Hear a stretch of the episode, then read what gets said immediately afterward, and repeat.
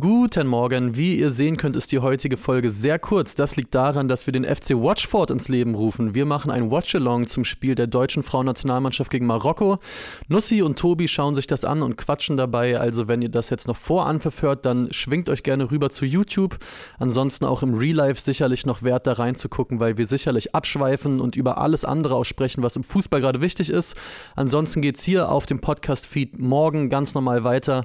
Dann hört ihr die Folgen in gewohnter Länge Länge, dann geht es um das Spiel der deutschen Nationalmannschaft, dann geht es um den Zweitligastart. Wir freuen uns, wenn ihr hier weiter reinhört. Bewertet uns doch gerne, wenn ihr gerade das hier hört. Oben zum Beispiel bei Spotify seht ihr ja die Sterne, lasst uns da gerne was da. Wir freuen uns drüber und dann, wie gesagt, ab morgen wieder ein normales Programm. Macht's gut.